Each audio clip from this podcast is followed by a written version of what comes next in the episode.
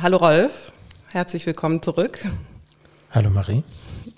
Heute ist das erste Mal, dass ein Podcast-Gast äh, zum zweiten Mal bei mir ist. Also es ist in dem Sinne eine Wiederholung. Und das ist auch unser Thema heute. Wir haben uns vorgenommen, um, äh, über die Wiederholung zu sprechen. Und deswegen äh, würde ich dich bitten, obwohl wir schon mal zusammen gesprochen haben, nämlich diese Folge über das Übersetzen, und da hast du dich kurz vorgestellt, das vielleicht nochmal zu wiederholen. Ich kann mich nicht mehr erinnern, was ich gesagt habe. Äh, ich könnte aber sagen, mein Name ist Rolf Nemitzner, das kann man wieder rausstreichen, weil das hast du ja schon angekündigt. Das Na, ich habe dich nur als Rolf vorgestellt. Also. Ah ja, gut. Also jetzt der vollständige Name, Rolf Nemitz. Und ich äh, schreibe den die Website Lacan entziffern. Schon seit einigen Jahren? Seit zehn Jahren. Ja. Und du bist, du beschäftigst dich haupt, hauptsächlich mit Lacan. Das nimmt, glaube ich, die meiste Zeit von dir ein, oder? Und das 26 Stunden des Tages. Und das aber auch schon länger als zehn Jahre, oder? Also seit zehn Jahren ver verfasst du diese Webseite, aber dein Interesse geht doch viel weiter zurück. Ich habe versucht rauszukriegen, ab wann ich mich intensiv mit Lacan beschäftige. Ich glaube seit 1990. Nein, 1985. Und warum hast du irgendwann entschieden, die, äh, das in der Webseite zu, zusammenzufassen? Die Rente kam auf mich zu und die fragte mich, was möchte ich gerne machen? Und dann gab es zwei Themen, zwischen denen ich mich entschieden habe. Und das eine war äh, empirische Sozialforschung, Statistik. das war die andere Option statt mhm, Lacan? Und das, und das äh, zweite war Lacan. Und wieso, äh, das habe ich noch nie von dir gehört, dass, es, äh, dass du da am Scheideweg standest. Äh, und jetzt bin ich sehr überrascht, dass empirische Sozialforschung, also Statistik, die andere Option gewesen ist. Es ist ja nicht alles eine Wiederholung. Gott sei Dank. Genau, wir wollen heute über die Wiederholung sprechen.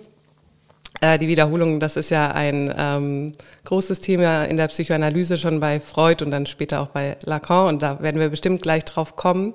Aber ich wollte dir kurz eine äh, Geschichte erzählen, die mir heute Morgen passiert ist. Und zwar, jedes Mal, wenn ich meine Podcast-Folge aufnehme, dann passiert irgend, gibt es einen technischen Fehler irgendwas passiert, so dass ich denke, das mit der Aufnahme wird wahrscheinlich nicht klappen. Also in der Vorbereitung baue ich alles auf und dann äh, geht irgendwas schief.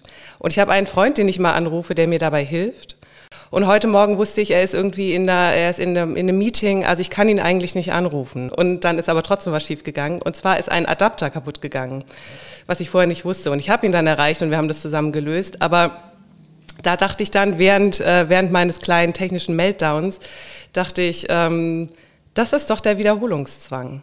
Also jedes Mal, wenn ich eine Podcast-Folge aufnehmen möchte, gibt es diesen Moment, wo es droht, schief zu gehen.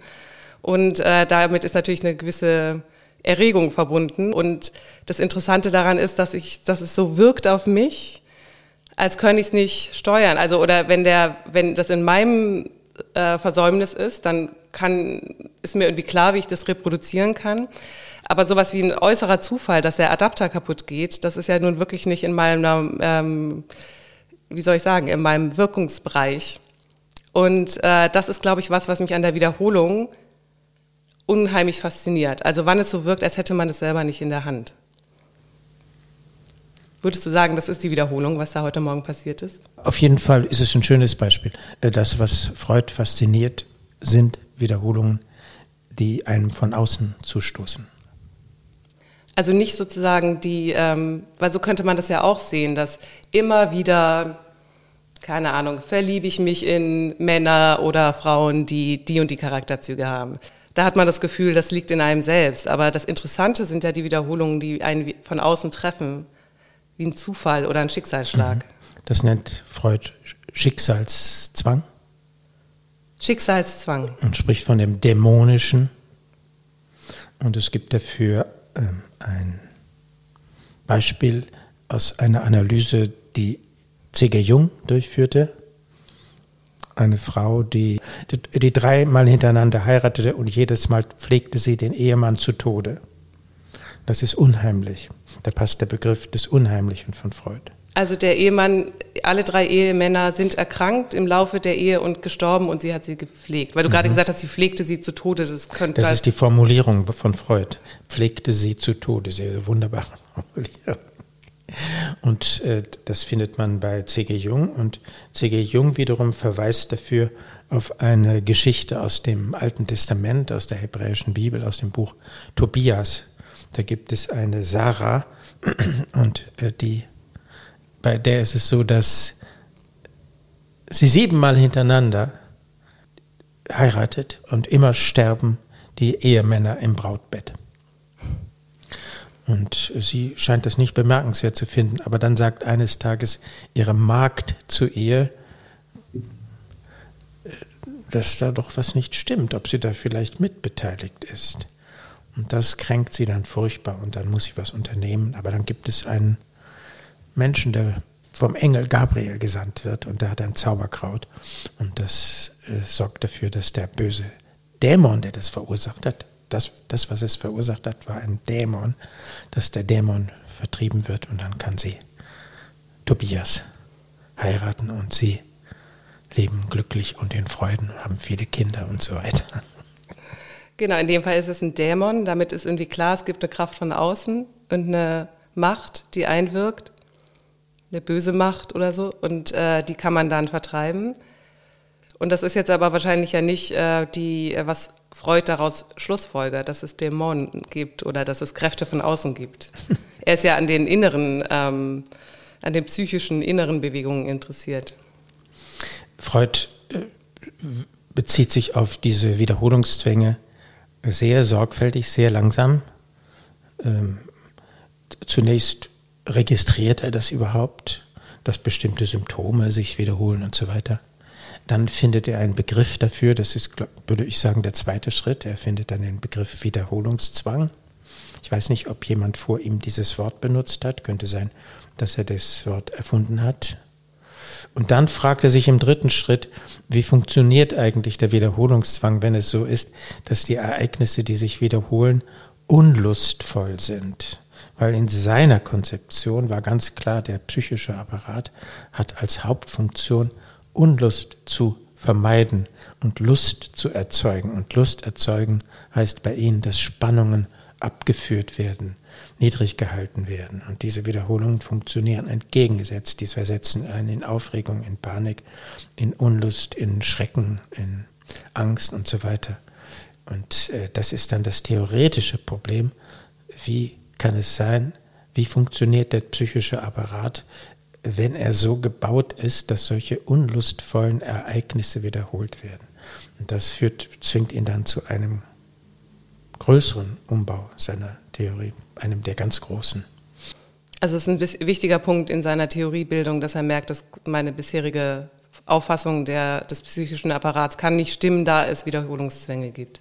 Ja, der psychische Apparat ist eine Idee, wird nicht vollständig vom Lustprinzip beherrscht, also vom Streben nach Spannungs Verminderung nach Homöostase,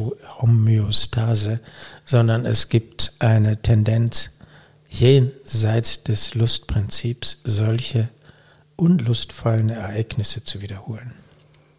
Und jetzt sagst du unlustvolle Ereignisse, aber diese Unlust hat ja auch, diese Unlust äußert sich ja als eine Erregung Aufregung, wie ich heute zum Beispiel vorhin, es klappt nicht und dadurch bin ich natürlich aufgeregt und dadurch kommt was in Gang und es ist natürlich einerseits eine Unlust, aber auch eine Unlust, die ja irgendwie als Spannung und deswegen wieder als Lust empfunden werden kann. Ja, hier sind wir sozusagen im Inneren der Freudschen Theoriekonstruktion, wie er Lust definiert. Er hat eine ganz spezielle Definition von Lust und die ist, dass Spannung abgeführt wird. Und wenn du in Aufregung gerätst, weil irgendein Adapter nicht funktioniert, wunderbares Beispiel, ein, ein Adapter, ähm, dann ist das in der freudschen Perspektive Unlust. Erregungssteigerung ist Unlust. Das ist ein starres Dogma zunächst. Das ist, führt sofort natürlich zu Schwierigkeiten, weil bei sexueller Lust ist es klar, äh, spielt die Erregungssteigerung eine große Rolle. Wie ist das zu erklären? Das ist für den Normalverbraucher kein Problem. Aber für Freud ist es ein theoretisches Problem. Er kann es nicht erklären. Und ähm, stellt sich das aber nicht anhand der sexuellen Erregungssteigerung, sondern anhand der Erregungssteigerung, die als schmerzhaft, äh, als starke Beeinträchtigung erfunden wird. Weil das natürlich wahrscheinlich auch ist, was er in, in der analytischen Sitzung hört. Ne? Also er im Gespräch ähm, mit seinen Analysanten, dass da immer, immer wieder solche Geschichten auftauchen. Ja, absolut. absolut. Mhm.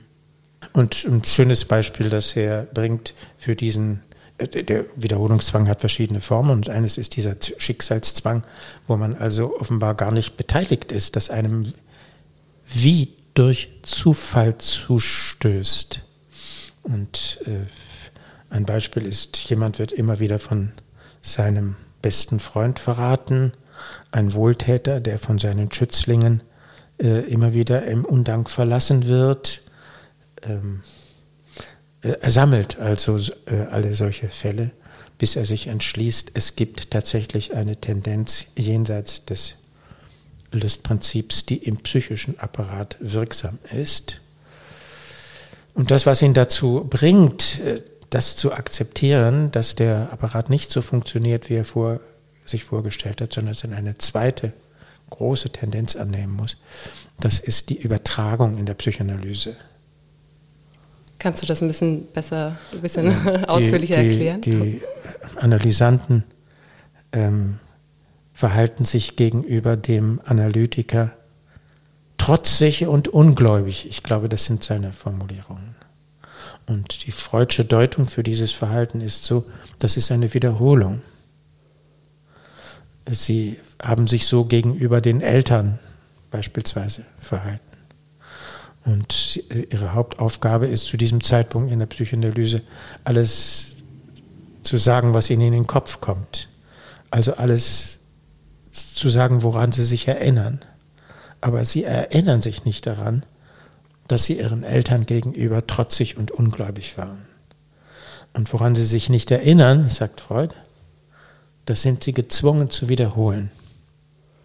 Also die Wiederholung, im, von dem Wort her könnte man ja denken, wiederholen, das hat was mit Erinnern zu tun, aber das ist es gerade nicht. Es geht gerade darum, das scharf zu unterscheiden. Es gibt zwei sagen wir mal für Freud, für zwei Arten der Reproduktion, um einen neutralen Oberbegriff zu haben. Die eine Reproduktion ist das Erinnern und in seiner Perspektive ist es das, worum es in einer Psychoanalyse geht. Und das ist das, was die heilende Kraft der Psychoanalyse ausmacht. Das Verdrängte hochkommt, erinnert wird.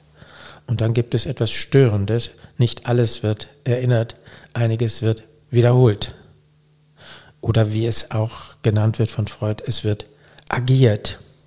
Ich, Im Englischen hat man dann gesagt, acting out. Mhm. Und ich glaube, man hat es dann rückübersetzt, bin ich ganz sicher, in ausagieren.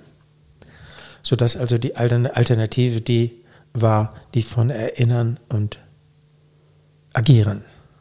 Und die Freud hat es zunächst wahrgenommen als eine Störung. Einiges wird leider nicht erinnert, sondern agiert und dieses Agieren ist ein Widerstand gegen die Fortsetzung der Psychoanalyse, sodass es nur störend ist. Und das ist der, der Kern des Übertragungsmechanismus. Aber inzwischen wird das vollkommen anders äh, aufgefasst, schon bei Freud. Äh, inzwischen weiß man, dass diese, diese Übertragung, dieses Wiederholen im Lauf der Analyse der Dreh- und Angelpunkt ist, um den es in einer Analyse geht. Und im Durcharbeiten dieser Wiederholen, Durcharbeiten ist dann der nächste Begriff, der dazu erfunden wird. Das Wiederholen wird durchgearbeitet, das ist die, Therapeut, die therapeutische Verfahrensweise. In diesem Durcharbeiten kann die Macht des Wiederholungszwangs vielleicht beseitigt werden, vielleicht nur gemäßigt werden.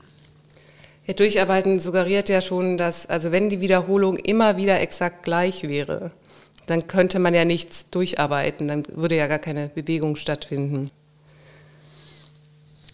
Ja, ist ja klar, es kann nichts exakt wiederholt werden. Ist es so klar? Man könnte ja sofort, man könnte ja sagen, Wiederholung ist einfach die Wiederkehr des Gleichen. Ich trinke jeden Morgen eine Tasse Kaffee und es ist jedes Mal ein bisschen anders. Das geht nicht. Hm. Was wäre, wo wäre es überhaupt möglich, in welcher Welt, dass man etwas exakt gleich wiederholt? In der Mathematikwelt vielleicht. Plus zwei ist in allen mathematischen Zusammenhängen wahrscheinlich dasselbe. Aber noch zwei Glas Wein trinken ist immer was anderes. ja, aber auch selbst in der mathematischen Welt oder bei physikalischen Gesetzen oder so, ich glaube, dass äh, Hume sagt, ähm, das habe ich bei Deleuze gelesen, der sich ja natürlich auch mit äh, Differenz und Wiederholung auseinandersetzt, dass äh, Hume sagt, die Differenz in den Sachen, die sich immer wieder gleich wiederholen, zum Beispiel bei dem, was wir als äh, mathematische oder physikalische Gesetze annehmen, ist, ähm, da wiederholt sich vielleicht nichts in der Sache. Also zwei und zwei ist immer vier, aber es wiederholt sich, äh, also es verändert sich nichts in der Sache, aber es verändert sich was im Geist. Nämlich, dass ich anfange zu lernen oder anzunehmen, immer wenn, dann das. Das ist ja sozusagen, es bildet sich eine Erwartung heraus und da findet also auch eine, eine Differenz statt, aber die findet in meinem Geist statt und nicht, äh, äh, und dass, dass das eigentlich sowas, dass, dass das eigentlich ähm, überhaupt dazu führt, dass wir Erwartungen und Ansprüche bilden, Ansprüche an die Welt. Ja, man kann sich dazu auch eine Mathematikwelt vorstellen, die so ist. Die zählt dann die Wiederholungen. Das erste Mal 2 plus 2, das zweite Mal 2 plus 2, das dritte Mal 2 plus 2. Und indem es die Wiederholungen gezählt werden, sind sie anders. Genau. Das Zählen spielt sowieso eine ganz äh, große Rolle beim Wiederholen, oder? Also Zählen für Freud, ich überlege jetzt, mhm. äh, ob das für Freud eine Rolle spielt.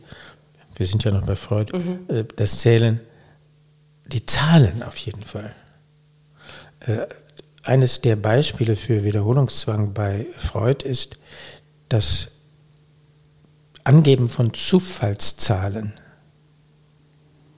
Das findet man in der Psychopathologie des Alltagslebens. Und äh, ich bitte dich, drei zufällige Zahlen zu nennen. Du nennst drei Zahlen. Und Freud, wird, falls er dir gegenüber säße, der würde dann nachweisen, dass diese zufälligen Zahlen nicht zufällig sind, dass sie determiniert sind und dass darin ein Wiederholungszwang steckt. Warum ich genau diese Zahlen ja, wähle und keine ja. anderen. Ja. Und wenn ich Zufallszahlen wähle, ich bin oft in der Situation, wie jeder Mensch, weil er Passwörter sich ausdenken muss und die müssen möglichst zufällig sein, damit sie sicher sind. Und bei mir gibt es immer die 23, äh, die 32. Eine drei und eine zwei und in dieser, dieser Reihenfolge. Ich muss das richtig rausnehmen nachträglich. Da gibt es also eine Zahl, die in mir arbeitet und das ist die Arbeitsweise des Wiederholungszwangs im Unbewussten. Ja. Und ich weiß nicht, warum es diese drei und diese zwei ist, aber Psychoanalytiker hätten sofort das ödipale Dreieck und wahrscheinlich, dass ich ein Zwilling bin, zwei. Und äh, ich, ich weiß es nicht, warum es bei mir so ist. Auf jeden Fall ist, hat diese drei und zwei Abfolge eine extrem determinierende Kraft. Ich, ich meine deswegen, dass Zählen irgendwie wichtig ist, weil also ich werde immer hellhörig, wenn, äh, wenn ich merke, dass in Gesprächen mit meinem Gegenüber Zahlen eine Rolle spielen. Also dass, ähm, dass, dass irgendwas gezählt wird. Weil wiederholen heißt ja zählen. Also etwas passiert einmal dann passiert es ein zweites Mal, dann passiert es ein drittes Mal. Ja, ohne dass irgendwo eine zählende Instanz am Werk ist, könnte man gar nicht von Wiederholung sprechen. Die muss ja mindestens bis zwei zählen können. Die muss, diese Instanz muss mindestens sagen können, schon wieder. Ja, genau. Ist, ist das wieder, sich wiederholende Subjekt diese Instanz, die zählt? Oder ist es jemand, der das von außen sagt? Das sind ja die Fragen. Ja. Und jetzt sagst du, bei Freud spielt ähm, die, oder ganz kurz noch, ähm, bevor wir weitergehen von Freud vielleicht zu Lacan, wieso Zwang? Wieso spricht äh, ähm, Freud von Zwang und Lacan dann später ja eigentlich nicht mehr? Der sagt dann einfach nur noch Wiederholung. Kannst du sagen, was da der Unterschied ist? Das ist ein, das zweite ist ein Irrtum. Das zweite ist ein Irrtum, mhm. dass Lacan nicht von Zwang spricht? Mhm. Äh, aber jetzt zurück zu Freud. Äh, Freud sagt Wiederholungszwang. Warum sagt er Zwang? Es ist etwas, was ich nicht kontrollieren kann. Dem ich mich nicht erwehren kann. An dieser Stelle, also lege ich mir das zurecht, äh, an dieser Stelle werde ich durch das Unbewusste determiniert. Etwas zwingt mich, bestimmte Dinge zu tun und das bewusste Ich, das kontrollierende Ich kann das nicht kontrollieren. Du äh, bist vorgeprescht zu Lacan und zu der These, dass er nur von Wiederholung spricht. Nein, das ist komplizierter. Die Frage ist jetzt für die Franzosen, wie übersetzt man Wiederholungszwang? Und da gibt es drei Lösungen. Und die klassische Lösung, die Lacan vorfindet, ist Automatisme de Repetition, also Wiederholungsautomatismus. Und diese Übersetzung wird von Lacan anfänglich kritisiert. Und er verwendet dann Compulsion de Repetition, also Wiederholungszwang, Compulsion. Aber später kommt er wieder auf ähm, Automatisme zurück. Er verwendet durcheinander, nebeneinander schließlich beide Übersetzungen. Er findet dann noch eine dritte Übersetzung, nämlich Insistance, das Insistieren, das Insistieren einer signifikanten Kette. Er fragt sich, was ist das, was da wiederholt wird? Das ist eine signifikanten Kette. Und heute übersetzt man in den neuesten Freud-Übersetzungen im Französischen äh, das mit Contrainte de Repetition, also Wiederholungszwang, damit man den Anschluss hat an den Begriff Zwangsneurose, der ähnlich mit Contrainte dann neu übersetzt wird. Also Lacan spricht von Compulsion de Repetition oder von Automatisme de Repetition. Mm, und was ändert sich jetzt in Lacans Theorie? Was, was wird anders von Freuds Theorie? Ähm, also die erste große Entscheidung ist, für die Erklärung des Wiederholungszwangs hat die Übertragung nicht diese Schlüsselrolle wie für Freud. Für Freud ist es so, gibt es einen Wiederholungszwang, ja oder nein. Wenn ich das akzeptiere, dann gibt es ein Jenseits des Lustprinzips. Das ist eine harte Entscheidung. Und dann ist es aber letztlich der, die Übertragung, die, die Wiederholung, die ihn dazu bringt, den Wiederholungszwang als eine eigene Tendenz zu akzeptieren. Und von Lacan wird das stärker auseinandergenommen. Es gibt Psychoanalytiker, die das vollkommen voneinander trennen und die sagen, die Übertragung hat gar nichts mit der Wiederholung zu tun. Das wird von Lacan abgelehnt. Auch die Übertragung ist eine Form der Wiederholung, aber die Übertragung funktioniert, hat Seiten, die man nicht erfasst, wenn man sie auf eine Wiederholung reduziert. Das ist ein wichtiger Punkt. Bei der Übertragung geht, das, geht, es darum, dass es in einer psychoanalytischen Situation und da sprechen Leute miteinander und dieses, dass sie miteinander sprechen, muss da äh, berücksichtigt werden. Das ist ein erster Punkt. Also die, die Wiederholung wird stärker abgelöst vom Begriff der Übertragung. Und damit auch aus dem psychoanalytischen, aus der psychoanalytischen Sitzung ein bisschen rausgetragen wieder, oder? Ja, die Wiederholung könnte man vielleicht sagen, ist für Lacan die Form, wie sich das Unbewusste manifestiert. Wenn ich jemanden klar machen wollte, also wenn, falls mich jemand fragt, was ist denn das, das Unbewusste? Das kann man doch gar nicht sehen. Dann würde ich sagen, ja, doch, man kann es sehen. Schau dir die Wiederholungszwänge an. Die Wiederholungszwänge sind massiv, sobald man anfängt darauf zu achten. Alle Leute sind beständig genötigt, Situation, sich in sich in Situationen zu bringen, die sie nicht haben wollen, die sie aus der Fassung bringen. Jemand geht ins, jeden Morgen ins Büro und sagt sich so, heute Morgen fange ich an, meine Aufgabenliste wirklich sofort abzuarbeiten. Und jeden Morgen geht diese Person dann, äh, fängt an, erstmal zwei Stunden mit diesem und jenem zu verbringen, Gesprächen mit Kollegen oder sonst was und dann am Ende des Tages sich an die Aufgabenliste zu machen. Das ist mit Unlust verbunden und das ist nicht reparierbar, das wiederholt sich. Das sind so alltägliche Phänomene. Ähm, und an diesem alltäglichen Phänomen hat man es mit dem Unbewussten zu tun. Das heißt, in einer entscheidenden Dimension sind Menschen nicht angepasst. Das normale Bild, das wir haben, Menschen sind Leute, die lernen, sie lernen mehr oder weniger viel, mehr oder weniger schnell. Das erfasst nur eine Schicht eine andere sehr wesentliche Schicht ist ein radikal unangepasstes, unsinniges Verhalten, was sich beständig wiederholt. Aber Wiederholung ist ja für das Lernen selber eine, ähm, eine Schlüssel, äh, spielt auch fürs Lernen selber eine Schlüsselrolle. Ja, es gibt tausende Arten von Wiederholung. Es gibt äh, äh, nicht nur die Wiederholung, für die sich die Psychoanalyse interessiert. Es gibt die, sobald man den Begriff einmal gefasst hat, wird man gar nicht anders können, als alles, was um einen herum abläuft, mit dem Begriff Wiederholung zu beschreiben. Aber die, Wiederhol die Psychoanalyse interessiert sich nur für spezielle ja. Arten von Wiederholung. Ja. Und dass man lernt, zum Beispiel eine Sonate von Beethoven auf dem Klavier zu spielen, durch Üben, Üben, Üben, also durch Wiederholen, Wiederholen, Wiederholen. Repetitio est mater studiorum, sagte mein Klavierlehrer, das Wiederholen ist die Mutter der Studiorum, des Studiums. Ja. Ähm, das ist klar. Es gibt also viele, viele, viele Arten von Wiederholungen und es geht hier im Rahmen der Psychoanalyse um die Wiederholungen, die mit Unlust verbunden sind, die einen in Schwierigkeiten bringen, Dinge, die man eigentlich nicht tun will. Mhm die Zwänge sind. Genau, also weil du gerade von der äh, von dem Wiederholen der Klaviersonate und dem Üben eigentlich gesprochen hast. Ich äh, hätte, ich dachte jetzt gerade bei, dass die Wiederholung äh, wichtig ist fürs Lernen. Da dachte ich eigentlich daran, wie Menschen überhaupt sprechen lernen. Also wenn man Kindern dabei zuguckt, wie sie Laute und einzelne Worte endlos wiederholen, wie dadurch einerseits natürlich Sinn entsteht und man zugucken kann, wie Kinder das Sprechen lernen und dann aber auch sehen kann, wie dieser endlos wiederholte Laut dann irgendwann wieder in den Unsinn kippt.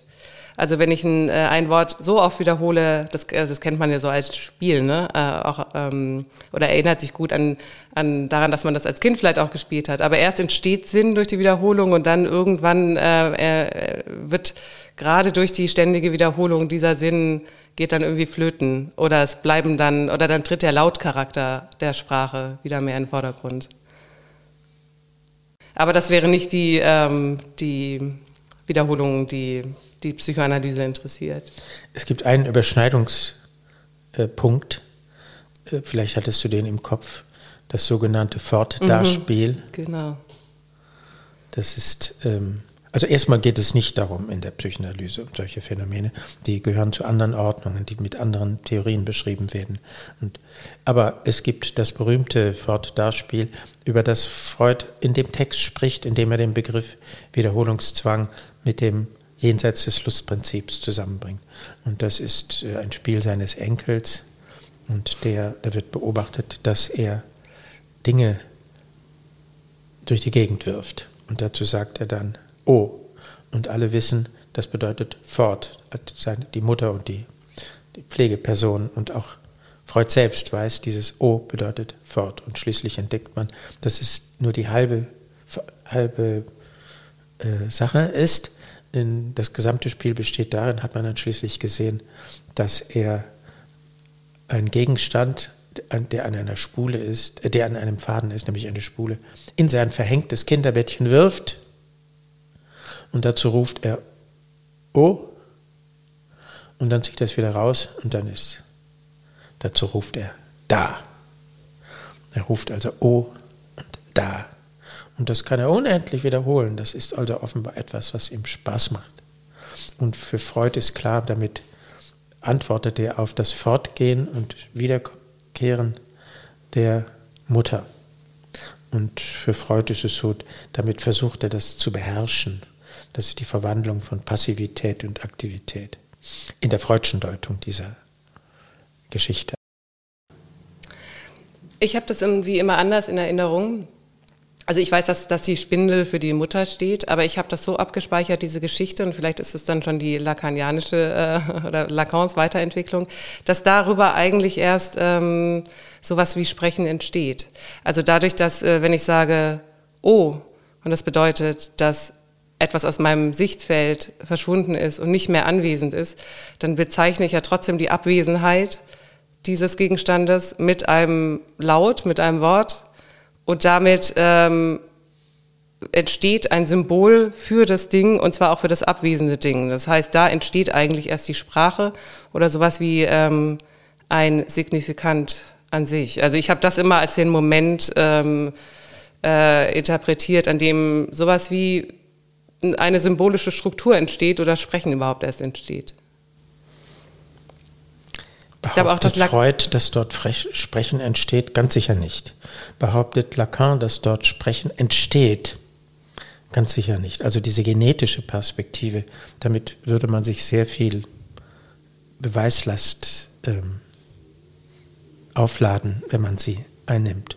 Aber auf jeden Fall geht es darum, auch in der Lacanischen Beschreibung, dass es hier ums Sprechen geht und es gibt hier zwei Signifikanten, fort und da. Und mit diesen beiden äh, Signifikanten wird reagiert auf eine Abwesenheit. Und die Abwesenheit ist die Abwesenheit der Mutter. Sagt Freud. Sagt auch noch sagt Lacan. Freud und sagt auch Lacan. Ja.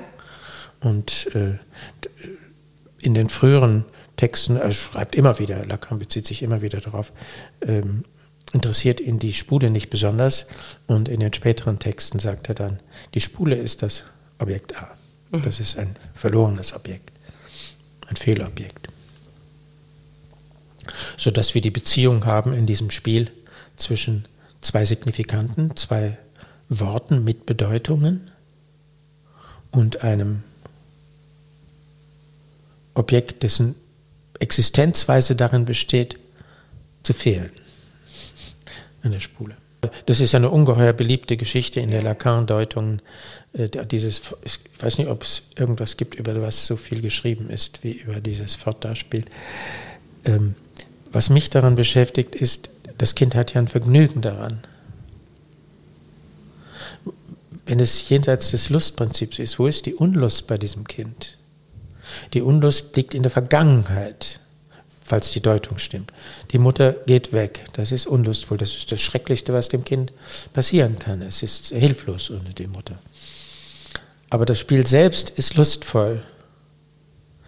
Und äh, die Wiederholungszwänge, mit denen die Psychoanalyse es in der Psychoanalytiker es meist zu tun haben, sind unlustvolle ähm, Wiederholungen.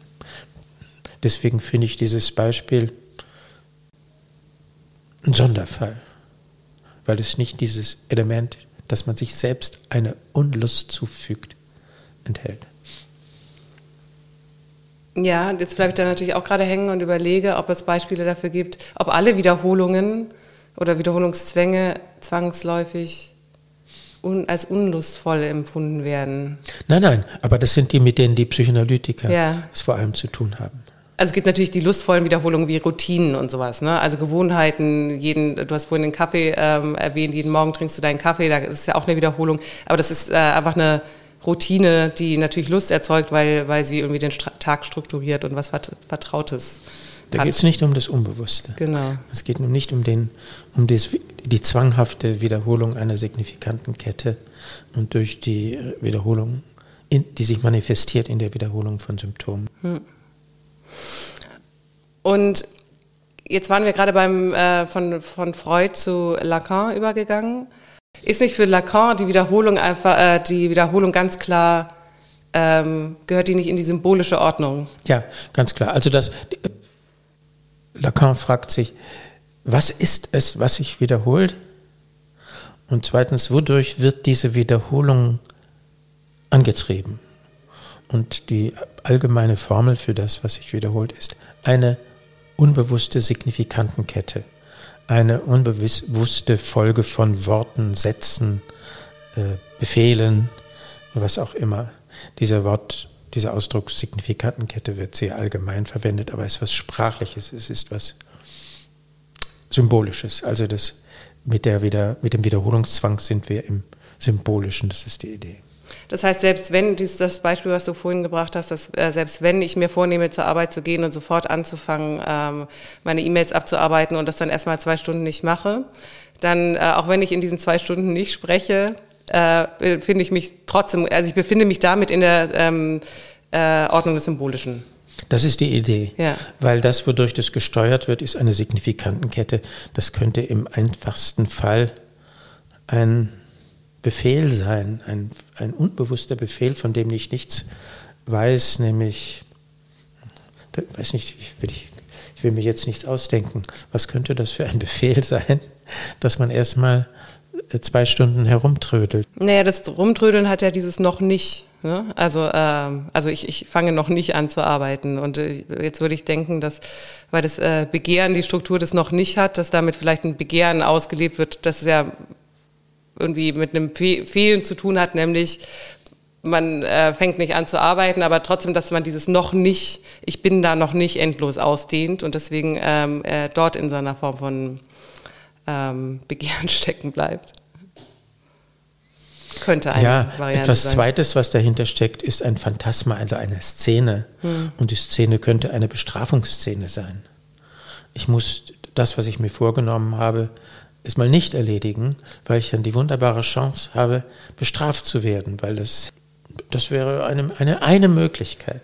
So wie ich äh, die wunderbare Gelegenheit äh, habe auftauchen sehen am Horizont heute Morgen, dass der, die Podcastaufnahme nicht klappt.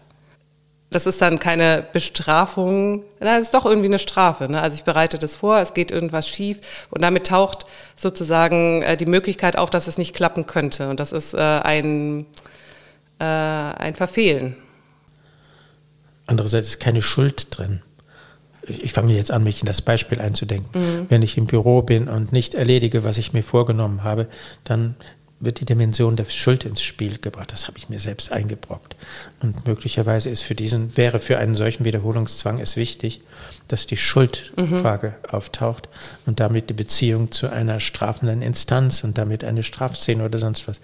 Wenn es sich so darstellt, dass es wie durch Zufall passiert, ganz von außen, ohne dass du es verursacht hast, würde ich sagen, ist das interessant, ein interessantes Detail, dass du es nicht schuld bist. Wir sind in einer anderen Art von, anderen Art, äh, welche Rolle spielt die Technik, welche Rolle spielt das Einstöpseln, wir sind bei einem Adapter, dem Einstöpseln, welche Rolle spielt, welche sexuelle Konnotation hat das Einstöpseln, ich weiß, für mich spielt das eine große Rolle. Ich habe furchtbare Hemmungen, etwas in etwas einzustöpseln. von daher sind mir diese technischen Probleme, dass ein Adapter nicht da ist, so absolut vertraut. Das ist sexuell aufgeladen. Und immer die, die äh, Angst, funktioniert es oder funktioniert es nicht? Furchtbar. Das könnte auch sexuell aufgeladen sein, ohne dass ich das ganz genau weiß. Aber es ist plausibel, dass es sozusagen äh, Metaphern für den Geschlechtsverkehr sind. Mhm. Ich, bin nicht, nicht sicher. Ich bin nie in meinen Assoziationen ganz an diesen Punkt gekommen. Aber dass ich Hemmungen habe, etwas in etwas hineinzustecken, das ist ganz klar. Das ist ein, ein, ein Wiederholungszwang. Und das heißt, die Frage ist, was wiederholt sich? Eine unbewusste Signifikantenkette ist die erste Deutung. Das zweite ist ein Szenario, eine Szene, ein Phantasma. Äh, und das ist verbunden mit einer Erregung, das was Lacan Jouissance nennt, Genuss oder Lust oder Erregung. Das sind die Bestimmungen, die Lacan anführt. Und dann stellt er sich aber noch eine weitere Frage. Wodurch wird die Wiederholung angetrieben? Was ist die Triebkraft? Und von Anfang an hat er ein und dieselbe Theorie oder dieselbe Formel. Es geht um das Wiederfinden eines verlorenen Objekts. Die Wiederholung ist der Versuch, ein unaufhebbar verlorenes Objekt wiederzufinden. Das ist die These, die er von Anfang an hat und die er immer dann ständig ausarbeitet, raffinierter macht. Aber trotzdem ist das der, ähm, das, das Deutungsschema. Aber also man, das ist der Versuch, es stellt den Versuch dar, oder es hat zum Ausgang ein verlorenes Objekt, einen Verlust und es gibt eine Suche oder ein Bedürfnis, dieses äh, verlorene Objekt wiederzufinden, wiederzuholen, aber dann was wiederholt wird, ist ja eigentlich der Verlust des Objektes, ne? Und nicht die, äh, also es gibt kein Wiederfinden des Objektes. Also entsteht nicht die Erregung gerade daraus, dass immer wieder dieser Verlust wiederholt wird?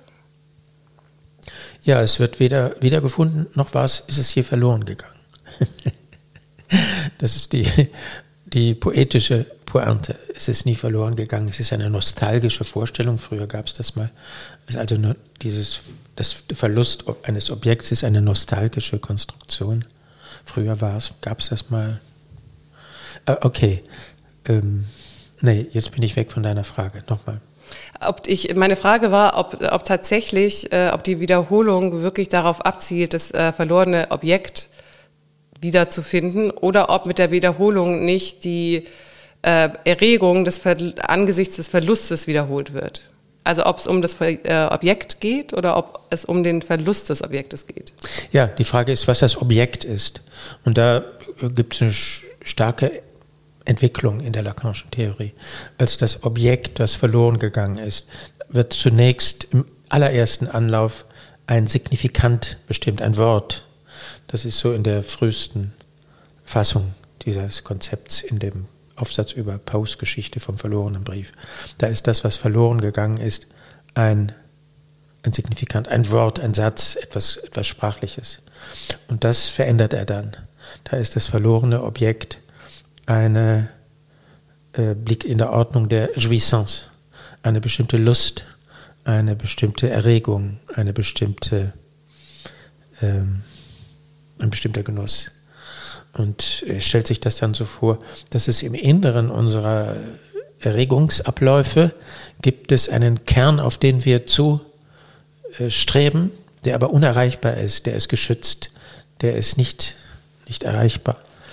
Äh, ein, ein leeres Feld innerhalb der Ordnung der Erregungen.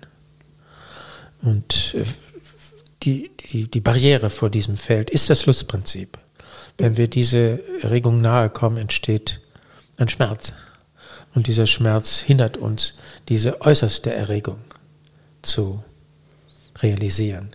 Und das wird dann zum verlorenen Objekt. Das verlorene Objekt ist ein, eine nicht erreichbare Erregung in einem Feld von Erregungen. Und der Wiederholungszwang ist ein immer wieder ein immer neuer Versuch, diese Erregung zu reproduzieren, aber es schafft nur ein bisschen.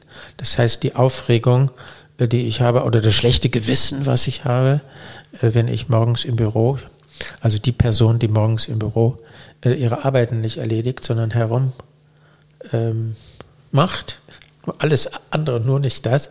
Das schlechte Gewissen ist eine Erregung, das ist das sadistische Über-Ich, die ich mir zufüge, eine aggressive Jouissance aber sie ist relativ schwach. Sie ist der verzweifelte Versuch, an eine noch viel stärkere Erregung heranzukommen, die nicht erreicht wird. So, man, so rum kann man das sehen, oder man kann das ja auch so rum sehen, dass es der Versuch ist, eine zu starke Erregung abzuschwächen und quasi auf jeden Tag zu verteilen und dadurch umgänglich zu machen. Oh, das ist jetzt eine andere Deutung. Nochmal. Also du hast gerade gesagt, äh, ähm, die Erregung des schlechten Gewissens, des sadistischen Über-Ichs, wenn ich meine Arbeit nicht gleich beginne, ist ein Versuch, an die stärkere Erregung ranzukommen, die ich aber eigentlich nicht erreiche, also scheitert. Und ich meinte gerade, man kann das natürlich auch andersrum sehen, dass diese ursprüngliche Erregung zu groß ist und dass man versucht, sie dadurch abzuschwächen, indem man sie quasi wie auf jeden Tag verteilt und äh, die Wiederholung sowas äh, Auswalzendes hat. Also eigentlich die äh, ursprüngliche Erregung dadurch gebannt wird, dass, äh, also dass es nicht darum geht, sie zu erreichen, sondern dass es darum geht, sie abzumildern. Äh, könnte man sich so zurechtlegen. Und ich frage mich, ob Lacan sich das so zurechtlegt. Und ich glaube nicht. Ich glaube, seine, das wäre jetzt eine Abmilderungsdynamik. Ich, bin nicht sicher, aber ich glaube, seine Vorstellung der Dynamik ist immer die, dass es darum geht, einen Punkt besonders starker Erregung anzuzielen und immer zu verfehlen. Ja, weil wenn ich mir nur dieses Beispiel vorstelle, dann sind diese zwei Stunden, in denen ich wahrscheinlich nicht beginne zu, zu arbeiten, die haben, naja, vielleicht gibt es eine Erregung in Form des schlechten Gewissens, aber irgendwie wirkt es auch irgendwie spannungslos und stumpf und vielleicht ein bisschen repetitiv in dem Sinne, dass ich die ganze Zeit meine E-Mails checke oder immer wieder den Feed auf Instagram äh, ähm, update oder irgendwie sowas. Aber diese zwei Stunden, wenn ich mir das vorstelle, sind nicht von Spannungen gekennzeichnet, sondern vielleicht eher sowas wie so einer, dem Gegenteil von Spannung eigentlich. Und natürlich kann man jetzt sagen, durch das schlechte Gewissen wird diese Erregung erzeugt. Aber irgendwie wird sie ja auch auf diese zwei Stunden ausgewalzt und irgendwie dadurch auch gebannt und vor allem dadurch gebannt, dass es jeden Tag auftaucht. Das hat ja auch was in aller Unlust, was Beruhigendes, zu wissen, ich bin halt so. Ich kann nie ähm, gleich anfangen. Irgendwas in mir ist dagegen. Das hat ja auch gerade dadurch, dass es immer wieder auftaucht, bekommt es was Kontrollierbares und Händelbares. Jetzt hast du gesagt, bei, Bei Lacan ist der Wiederholungszwang, die, ähm, das wird zum, auch über, durch die Übersetzung sowas, das wird zum Insistieren des Signifikanten oder einer signifikanten Kette. Also äh, insistieren, das hat so ein, das gefällt mir irgendwie sehr gut, diese, diese Formulierung, weil insistieren sowas ähm, Rhythmisches hat, Drängendes hat, aber auch irgendwie sowas irgendwie benennt, dass es wie von außen zu kommen scheint manchmal.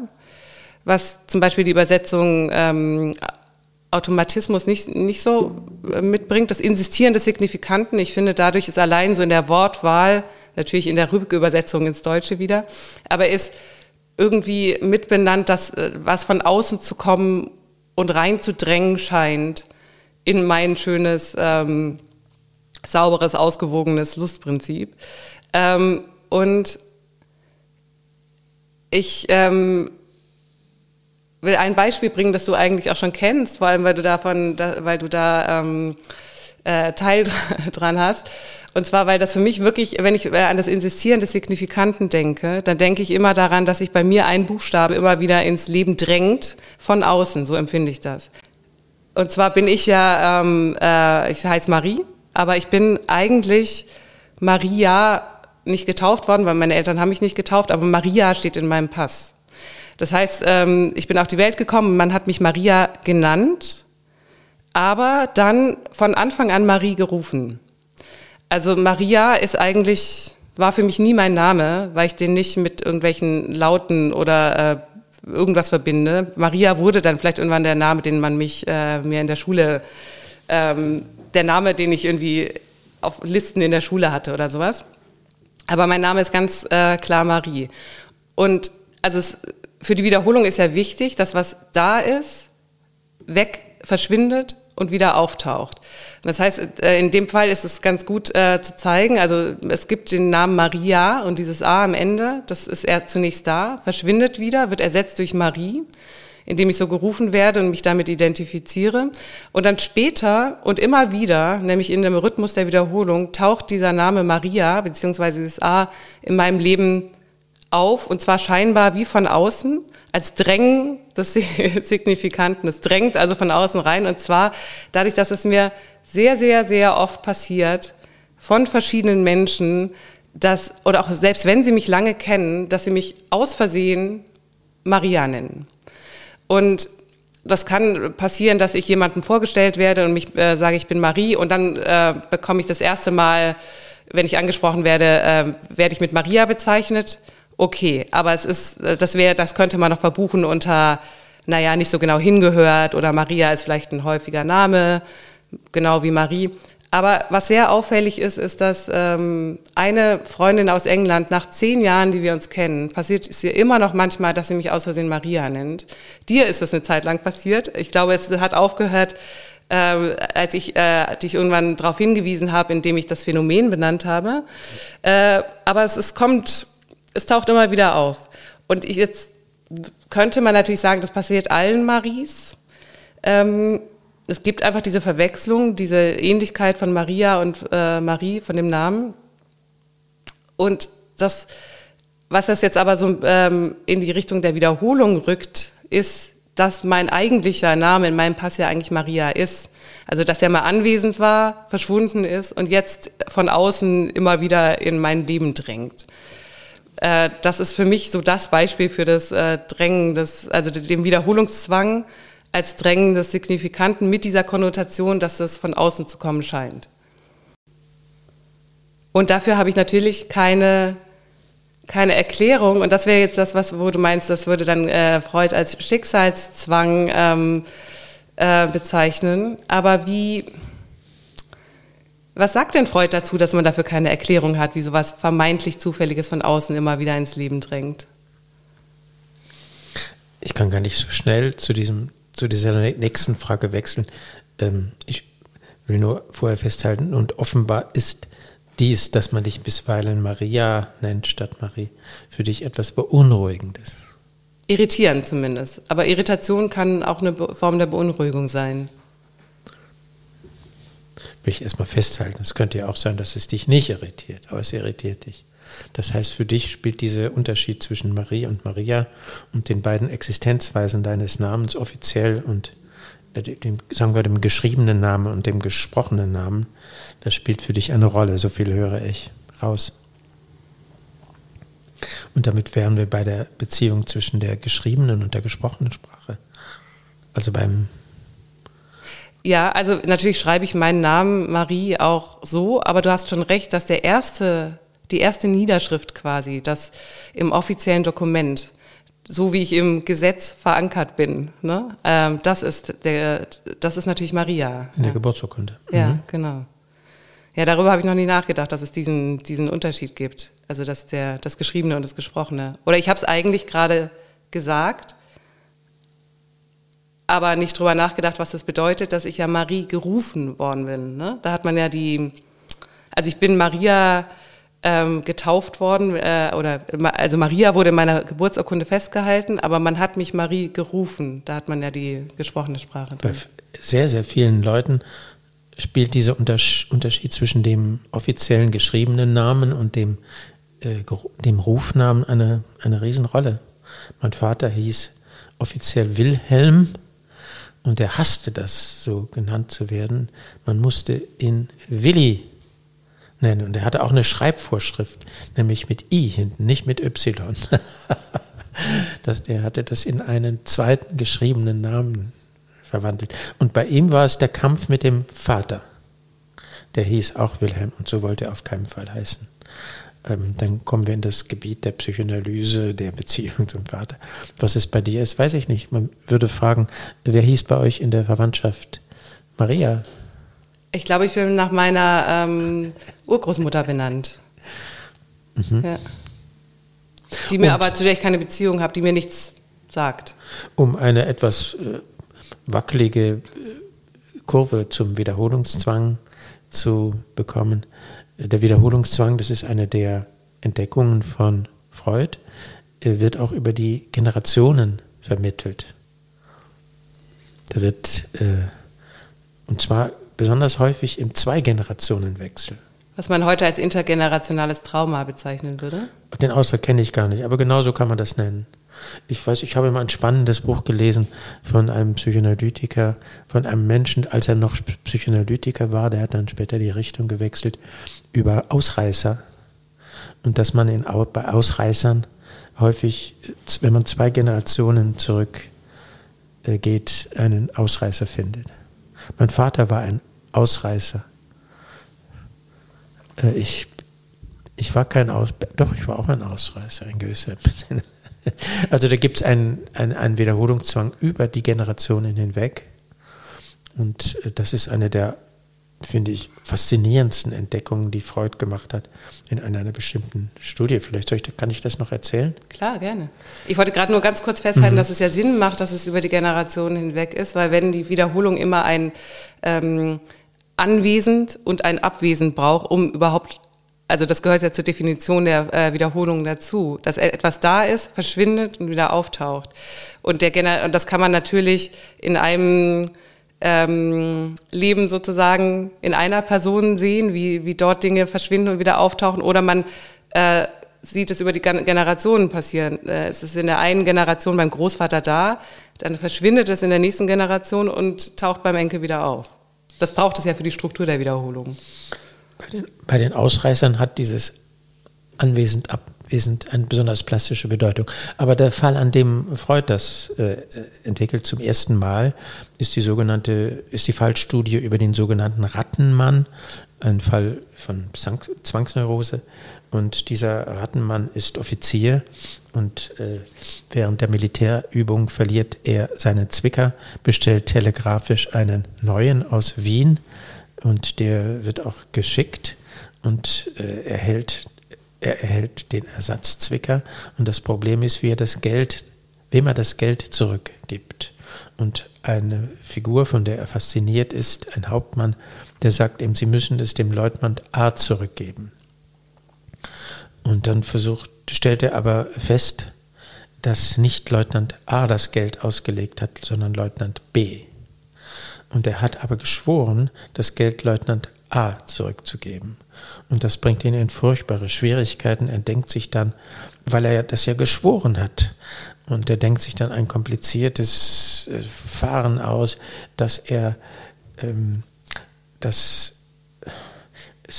ich versuche mir immer Neues einzuprägen,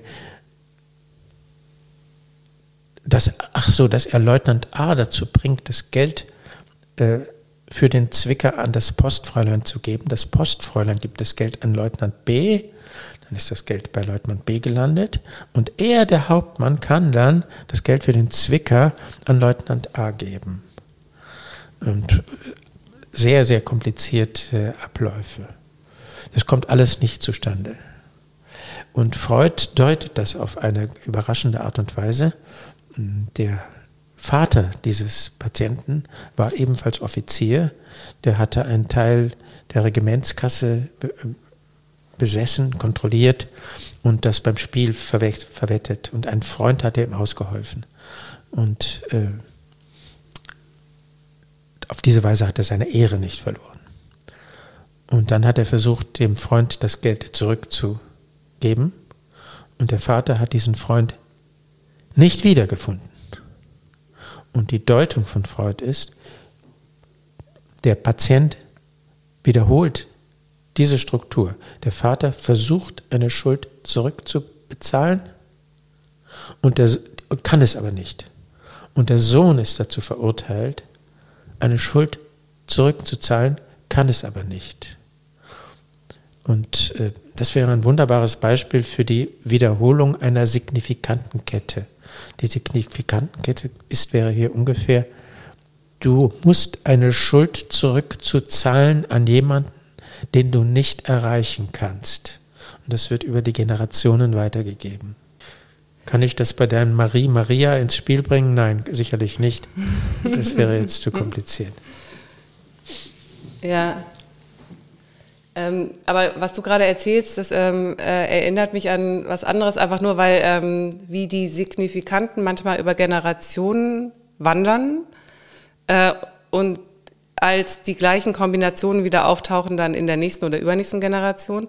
Aber auch, ähm, das lässt mich gerade daran denken, wie die Signifikanten äh, sich im, in der Gegenwart, also in, sozusagen in einer Generation wandern, aber da auch so ein Insistieren passiert. Also ich hatte jetzt natürlich das Beispiel mit meinen Namen genannt, aber mir hatte eine Freundin ein Beispiel erzählt, dass sie jemanden kennenlernt, einen Mann, und der hat die, ähm, sein Vorname äh, beginnt mit J, sein Nachname mit K.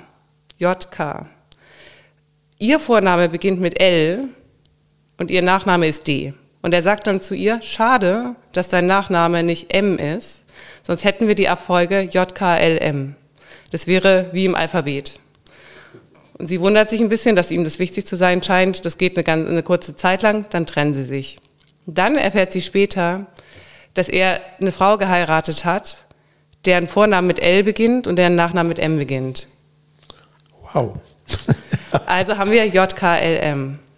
Dann stellt sich aber heraus, dass der Mädchenname dieser Frau nicht LM war, sondern L irgendwas.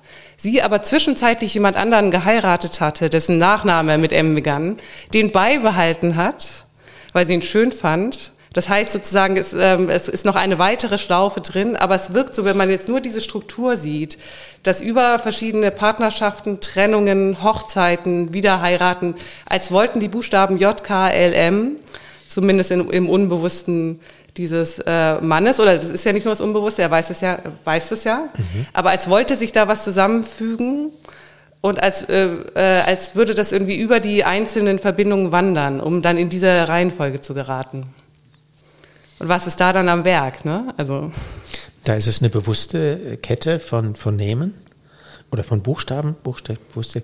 Und die Frage wäre, was unter dieser Kette sitzt als unbewusste Kette, die ihm sagt, du musst diese, diese Anschlussstücke finden. Deine Frau muss äh, den Satz vervollständigen, die, die, die Kette vervollständigen. Ja. ja. Und dann äh, äh, treffen da ja natürlich irgendwie so Wiederholungszwang auf Wiederholungszwang, weil das ist, glaube ich, auch eine Sache, die mich beschäftigt. Ob, also wenn man davon ausgeht, dass sich was wiederholt und man in, und alle beständig in Wiederholungszwängen gefangen sind, ähm, dann geht, dann bleibt man ja so beim, beim Individuum. Und natürlich, in diesem Fall, finde ich, sieht man sehr schön, dass diese zweite Frau sich entschieden hatte, den Nachnamen ihres Mannes zu behalten, weil sie ihn schön fand, dass da natürlich bei ihr auch irgendwas am Laufen ist, was mit der Kombination LM zu tun hat. Also wenn Wiederholungszwang auf Wiederholungszwang trifft und sich auf eine gewisse Weise mischt, entsteht so eine komplexe Struktur, die es aber eben noch mal komplexer macht, weil man nicht sagen kann, also weil die Wiederholung meiner Lust beziehungsweise Unlust nicht nur davon abhängig ist, was ich als Lust und Unlust empfinde, sondern natürlich auch ähm, in einem in einem sozialen Netz passiert. Ne? Also was passiert, wenn Wiederholungszwang auf Wiederholungszwang trifft? Wissen wir, dass die Frau, die mit LM anfängt, dass die unter einem LM-Wiederholungszwang steht? Wissen wir doch nicht. Nee, aber es könnte eine Möglichkeit sein. Also ich hatte auf jeden Fall schon äh, Situationen, wo ich dachte, ich bin in meinem Wiederholungszwang gefangen, äh, um dann irgendwann zu denken, das ist halt äh, festzustellen, ich glaube, ich bin in dem Wiederholungszwang von jemand. Ich bin ein Signifikant in dem Wiederholungszwang einer anderen Person. Und das hat natürlich eine etwas beunruhigende Wirkung. Freuds Ausdruck wäre unheimlich. Unheimlich, genau. Darüber hat ein Aufsatz geschrieben, das Unheimliche. Das ist eine der Arten, wie man äh, reagiert, wenn man in einen Wiederholungszwang verstrickt ist, der sich scheinbar von außen durch, wie durch Zufall herstellt. Und das Unheimliche in diesem Aufsatz ist doch, äh, wenn ich das richtig erinnere, sozusagen nicht das Fremde, das, was wir nicht kennen, sondern das Bekannte, das sich, ähm, also das Unbekannte im Bekannten. Mhm. Und das stimmt dann natürlich, festzustellen, dass man ein Signifikant im Kosmos oder im Wiederholungszwang von jemand anderem ist, ist ein bisschen unheimlich. Aber ich glaube, dass zum Beispiel die Suche nach der verlorenen Zeit, Proust, ähm, dass es nur darum geht. Also, dass, ähm, dass es nur darum geht, dass der Autor feststellt oder dass der Autor sich in, verliebt in eine Frau und dann ihr signifikant und Bedeutung annimmt in seinem Kosmos, aber er irgendwann auch feststellt, dass sie ihren eigenen Kosmos hat. Also ihr eigenes soziales Gefüge und er da auch nur als signifikant auftaucht. Also wie sozusagen diese beiden, diese beiden Systeme aufeinandertreffen. Deleuze würde jetzt sagen, da kommunizieren einfach Zeichen miteinander, gar nicht mehr die Menschen, sondern die äh, Zeichen reagiert auf Zeichen und dadurch ähm, entsteht was. Aber ich schweife ja, ab. Die Lacanische Formel dafür ist, das Unbewusste ist der Diskurs des anderen. Das ist genau das. Das heißt, es gibt hier eine Zeichenkette und das ist nicht meine Zeichenkette. Das ist eine von außen kommende Zeichen Zeichenkette. Ja. Das, was ich für mein Unbewusstes halte, mhm. ist in Wirklichkeit eine Zeichenkette, die mir von außen eingeprägt wird. Also da und spricht, arbeitet etwas in mir, was, ähm, was quasi gar nicht mir zugehörig ist. Etwas Fremdes arbeitet in mir und steuert auch, was ich tue. Steuert, was ich tue und ich bin in Auseinander, also ich befinde mich in Auseinandersetzung damit, äh, suche irgendetwas, was sich dem entzieht. Und das ist meine Subjektivität. Das, was sich entzieht, ist die Subjektivität. Das, was nicht der Diskurs des anderen ist. Ja, ich suche, das ist sozusagen die Frage. Ja. Ich überlege, welchen Wiederholungszwängen der Erzähler von Prousts Roman unterliegt. Ähm, auf jeden Fall ist es klar, die Liebe ist für ihn nur ein Anlass, eifersüchtig zu sein. Das ist die These von Deleuze, ja. ja. Ach, wo wusste ich nicht. Wusstest du nicht? Nein. Ja, das genau die, äh, Deleuze äh, schreibt dieses Buch, äh, Proust äh, und, die Zeichen. Äh, und die Zeichen und fängt gelesen. an mit, alle sagen, in der Suche nach der verlorenen Zeit geht es um Erinnerung. Es geht nicht um Erinnerung, ähm, es geht um die Suche. Und dann sagt er, äh, es geht auch nicht um Liebe, sondern es geht darum, eifersüchtig sein zu können. Der Erzähler verliebt sich, um diese Erregung der Eifersucht spüren und reproduzieren zu können. Exakt. Es geht um die Liebe, weil sie diese wunderbare Möglichkeit in sich birgt, eifersüchtig zu sein. Das, ist, das muss eine Anziehungskraft haben ja. für den, ähm, es hat eine Anziehungskraft für die erzählte Figur, für, die, für den, für den Ich-Erzähler, aber es muss auch im Leben von Brust eine solche Kraft gehabt haben. Sonst würde er nicht in dieser Figur immer wieder mit einer solchen Leidenschaft auf diesen Punkt zusteuern. ja. Der, der, Wiederholungszwang in dem Fall ist dann, sich zu verlieben, um diese verlorene Erregung produzieren zu können, ne? Ja, der ganze gesamte Ablauf, der Wiederholungszwang, der sich beobachten lässt, ist also der Ablauf von Verliebtsein und Wund äh, Ungeheuer und dann die Eifersucht und dann schließlich die Trennung. Und ähm, wie das lässt sich gut beschreiben mit der Lacanischen Konzeption. Das, was also gesucht wird, ist etwas im Feld der Jouissance, der Lust, der Erregung. Du hast es aber selbst, glaube ich, gerade schon gesagt. Und die Eifersucht ist eine Form von Erregung. Und man muss jetzt nur noch das Ding hinzufügen, nämlich, dass es im Inneren dieser Erregung etwas gibt, was verfehlt wird. Diese Eifersucht hat es noch nicht gebracht. Die war noch nicht schrecklich genug. Es muss, vielleicht gelingt es mir beim nächsten Mal in eine so entsetzliche Eifersucht zu kommen, die, die die erste Eifersucht noch überbietet. So ungefähr wäre mhm. die Konstruktion, auf die man mit Lacan zugehen könnte. Ja. Und dann spielt ja aber die Idealisierung in der, in der, äh, in der Suche nach der verlorenen Zeit auch eine ganz große Rolle. Und ich frage mich gerade, also natürlich die Idealisierung des Gegenübers zu einem Objekt, das der Liebe überhaupt würdig ist und damit der Eifersucht würdig ist. Weil es ja auffällig ist, dass immer, wenn er diesen äh, Frauen begegnet, dass er die eigentlich erst zu dem machen muss, was er dann lieben kann. Also die, die fallen ja komplett ab gegen dieses Idealbild, das er von gewollt von ihnen erzeugt. Ähm, und diese Idealisierung versuche ich, ich denke gerade daran, dass die dass die Wiederholung oder der Wiederholungszwang ja auch was mit Identifizierung zu tun hat. Also damit, dass man ähm, mit Identifizierungen, die nie ganz aufgehen und deswegen Reste erzeugen, aber Identifizierung und Idealisierung sind ja nicht das Gleiche. Also du merkst, ich denke, denke laut, ich versuche gerade zu überlegen, ob da vielleicht durch die Idealisierung einer Frau zum liebenswürdigen Objekt gerade der Rest entsteht und damit also das Objekt A, der, das, das Verlorene, das nicht, nicht assimilierbare, das Verfehlte, was dann überhaupt erst Anlass geben kann zur Eifersucht. Die Spur Idealisierung, die kann ich jetzt nicht verfolgen, aber die Spur Identifizierung weil mich das zu Lacan zurückbringt. Er fragt sich, wie hängt Identifizierung und Wiederholungszwang zusammen? Und das ist eine der Ausarbeitungen von ihm, der Theoretisierungen. Ähm, er, er findet ein Modell für den Wiederholungszwang, ein topologisches Modell für den Wiederholungszwang. Und das ist der Torus. Äh, der Torus ist ein Reifen. Wie so ein so, Donut eigentlich, ne? So ein Donut. Ein Reifen oder ein Donut. Hm. Und äh, man muss sich klar machen, dass man auf einem solchen Reifen oder auf einem Donut zwei Arten von Kreisen anbringen kann. Der eine Kreis ist der Kreis, also nehmen wir mal einen Fahrradreifen, um den ich meinen, meinen Finger legen kann. Der ist dann der, der dünne Reifen, der durch, gerade noch durch meine Finger hindurch geht. Und der andere Kreis, der ich ziehen kann, ist der Kreis, der entspricht der Felge. Ich habe also zwei Arten von Kreisen, die ich auf einem, ähm, die ich auf einem Reifen oder auf einem Donut machen kann.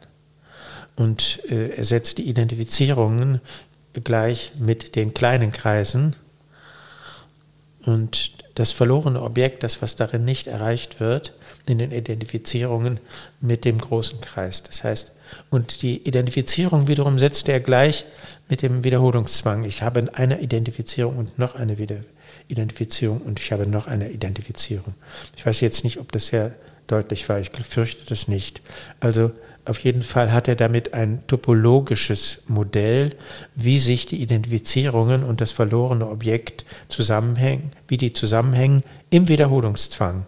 Ich habe eine Identifizierung, noch eine Identifizierung, noch eine Identifizierung. Und in all diesen Identifizierungen entgeht mir etwas, worum es dabei geht, nämlich um den großen Kreis. Ja, das haben wir die Schwierigkeit, dass es hier etwas gesprochen, etwas ein, ein Podcast ist und kein, kein Video. Das müsste man aufmalen. aber Identifizierung, vielleicht nochmal, um das äh, klar zu, abzugrenzen von dem Begriff der Identität. Identifizierung ist nicht Identität. Identifizierung heißt, dass ich bestimmte Merkmale von jemandem übernehme und damit gibt es automatisch in mir äh, eine Menge von Merkmalen, die nicht passen. Das heißt, durch die Identifizierung spalte ich mich. Und die Identifizierung, ich bin jetzt in der freudschen Psychoanalyse, die Identifizierung ist die Antwort auf einen Objektverlust. Ich äh, kann Papa nicht haben oder ich kann Mama nicht haben, also werde ich ein bisschen so wie Papa und wie Mama und übernehme nur ganz bestimmte Merkmale und andere Merkmale werden damit ähm, für mich unerfreulich, die verschwinden nicht, sondern die muss ich, äh, wie soll ich sagen, abspalten. Das ist die Grundidee. Die Identifizierung ist eine Form der Spaltung. Die Identifizierung wiederholt sich und sie bezieht sich auf verlorene Objekte.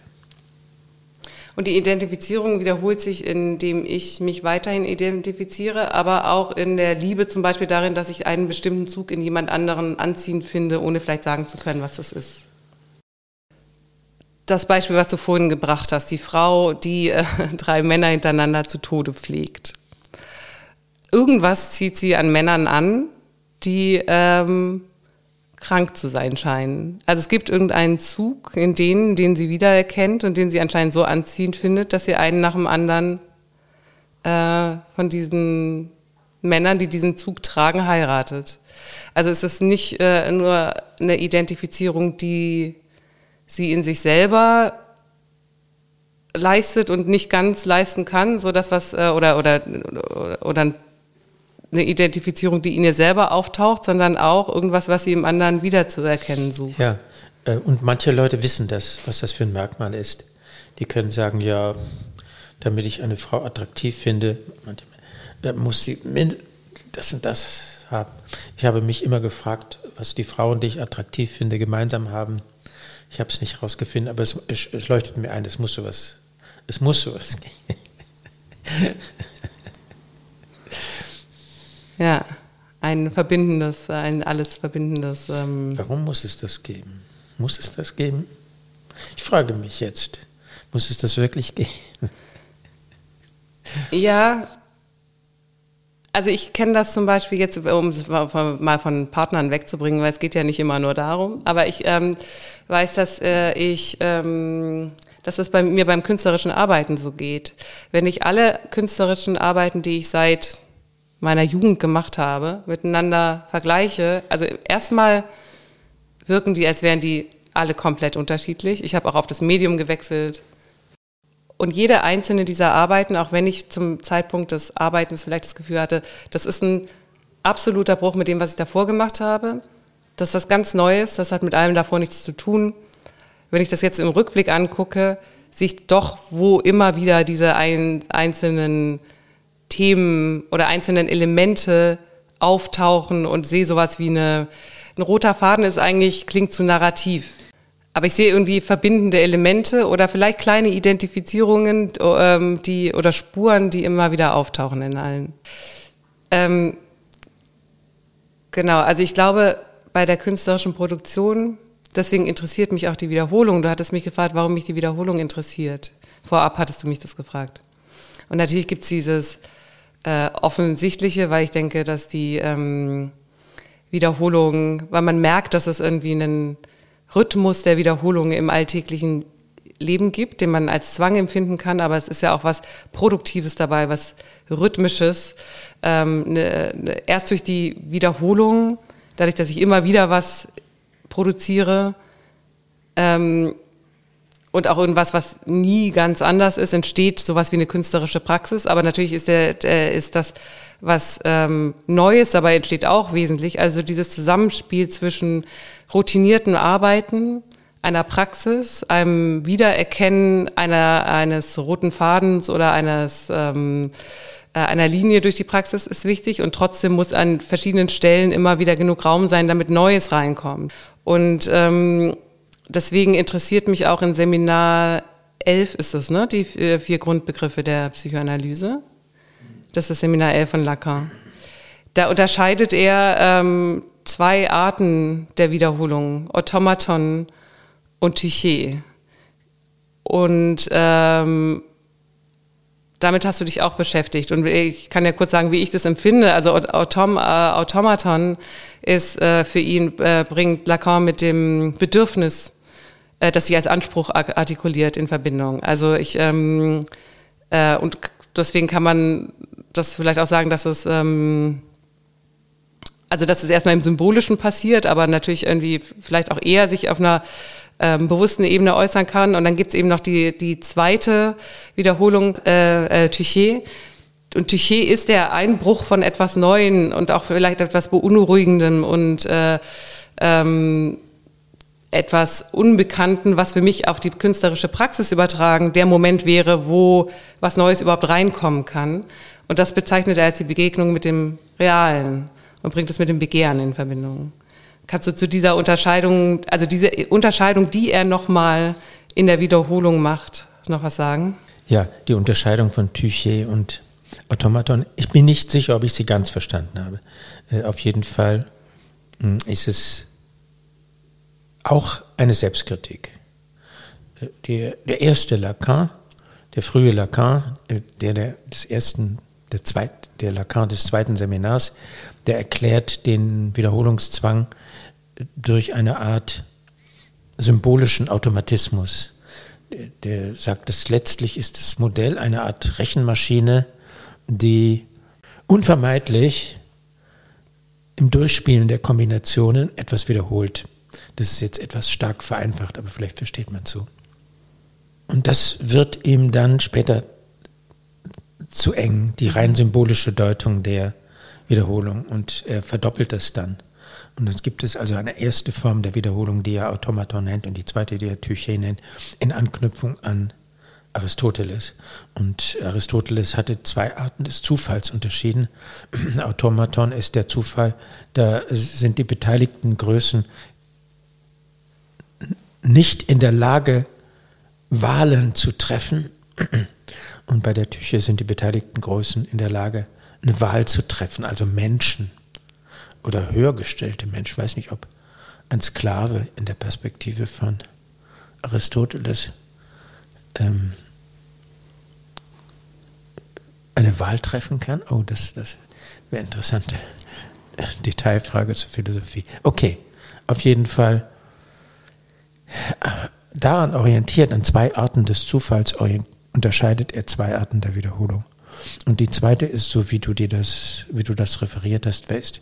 Das ist ähm, eine Wiederholung, in der, wieder, wird, in der wird wiederholt ein Zusammenstoß mit etwas nicht symbolisierbarem, mit etwas Realem. Und wie könnte man das auf die künstlerische Praxis beziehen? Na, die eine Wiederholung, da würde man sozusagen eine Kombinatorik durchspielen, was man alles machen kann, in einem bestimmten Rahmen, Raster. Und dann gibt es äh, Begegnungen mit etwas, was mich an die Grenzen bringt. Und die Idee ist, dass auch das sich wiederholt. Also, dass, dass mich etwas an die Grenzen bringt, dass sich das wiederholt. Genau. Du musst, glaube ich, wie, wie du. Ja, ich bekomme Schwierigkeiten mit meiner Stimme. Ich äh, bin erkältet. Und ich dachte, es sei vorbei, aber nein, es ist nicht vorbei. Vielleicht kann ich aufhören noch mit einer Buchempfehlung. Ja, gerne. Und das ist ein Buch über Wiederholung von Nasio. Ähm, Juan David heißt er, glaube ich, im Vornamen. Nasio. Und der Titel ist Das Unbewusste, das ist die Wiederholung. Ja. Das ist ein brillantes Buch äh, äh, von einem praktizierenden Psychoanalytiker geschrieben, der sich sehr gut mit Lacan auskennt und der versucht dort zu beschreiben, wie die Wiederholung im psychoanalytischen Sinne funktioniert. Und das wird viele interessieren, wie man sie therapiert. Er beschreibt akribisch, wie er als Analytiker mit den, diesen schlechten Wiederholungszwängen, mit den zerstörerischen Wiederholungszwängen, wie er damit umgeht und versucht, das auf das Lacanische Konzept des Wiederholungszwangs zu beziehen. Das war schön mit dir zu sprechen. Schön, dass du nochmal da warst. Gerne.